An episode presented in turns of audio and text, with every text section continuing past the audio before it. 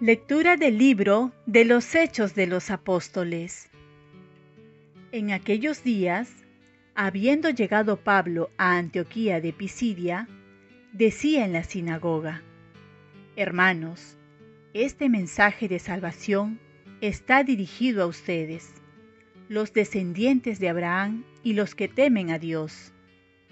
Los habitantes de Jerusalén y sus autoridades no reconocieron a Jesús ni entendieron las profecías que se leen los sábados, pero las cumplieron al condenarlo. Aunque no encontraron nada que mereciera la muerte, le pidieron a Pilato que lo matara, y después de cumplir todo lo que estaba escrito de él, lo bajaron del madero y lo enterraron. Pero Dios lo resucitó de entre los muertos.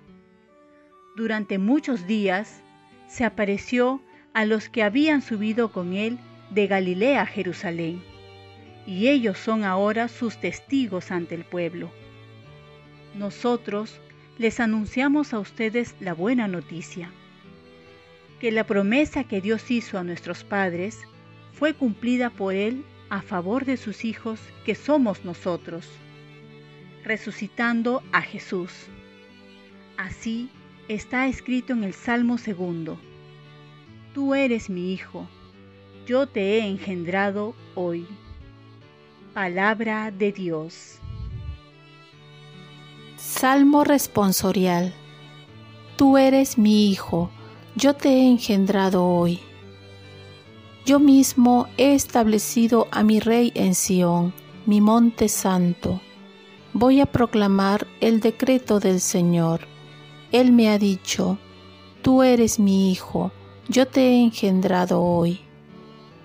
Tú eres mi Hijo, yo te he engendrado hoy. Pídemelo, te daré en herencia las naciones, en posesión los confines de la tierra. Los gobernarás con cetro de hierro, los quebrarás como jarro de losa. Tú eres mi Hijo, yo te he engendrado hoy. Y ahora, Reyes, sean sensatos, escarmienten los que rigen la tierra.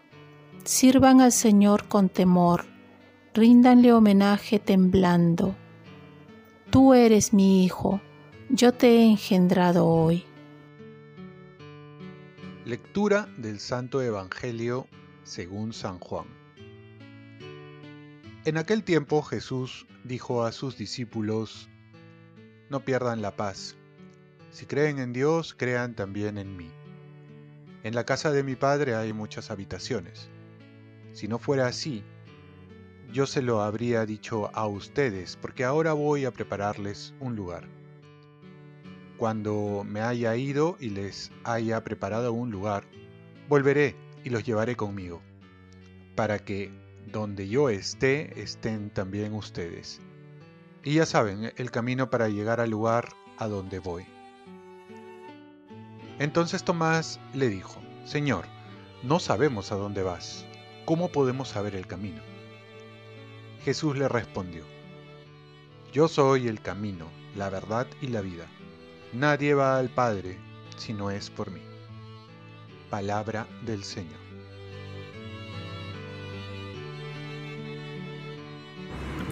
Paz y bien. No te turbes, la vida no termina aquí.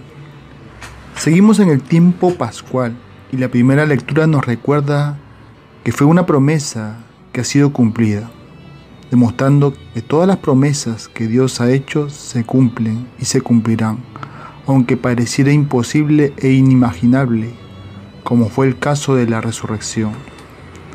En el Evangelio, Jesús comienza con una frase, no se turbe vuestro corazón. Es la frase que más necesitamos escuchar en el contexto en que lo dijo era cuando iba a dejar este mundo. Así también nosotros se nos puede turbar el corazón cuando un ser querido va a dejar este mundo, cuando nos sentimos impotentes ante la muerte. Así también los discípulos pasaron esta experiencia de la ausencia física de Jesús por un tiempo. Entonces es la hora de la fe, de la confianza en las promesas de Jesús en la esperanza cierta de la resurrección. Aquí es el examen de nuestra fe. Si realmente creemos en lo que muchas veces decimos, que hay vida después de la muerte. Jesús va a preparar un lugar para nosotros y para otros también, pues hay sitios para todos. Dice San Pablo, ni ojo vio, ni oído yo, ni por mente humana han pasado las cosas que Dios ha preparado para los que lo aman. 1 Corintios 2.9.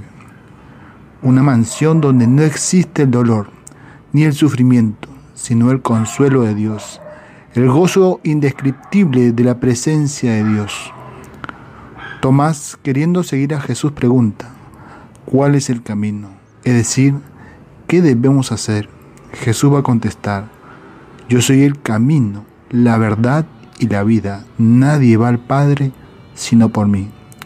Aquí está la síntesis del seguimiento de Cristo. Ante la pregunta existencial, ¿dónde debo ir? Jesús se presenta como el camino. Mi vida tiene que ir hacia Él. Estoy llamado a unirme a Él. Otra pregunta esencial es, ¿cuál es la verdad? La verdad es seguridad y todos deseamos estar seguros. Jesús se presenta como la verdad, como la seguridad que no defrauda. Y por último, ante el deseo de vivir, ¿cómo vivir? Jesús se presenta como la vida y una vida plena. En otras palabras, ya lo dijo él, una vida abundante. Oremos.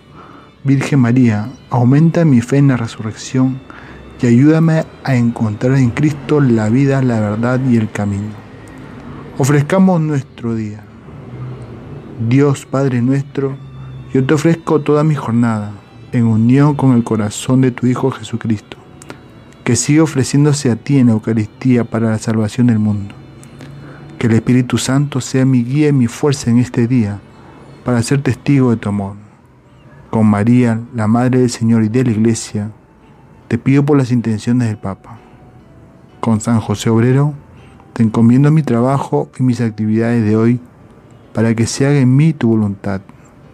Y la bendición de Dios Todopoderoso, Padre, Hijo y Espíritu Santo, descienda sobre ti.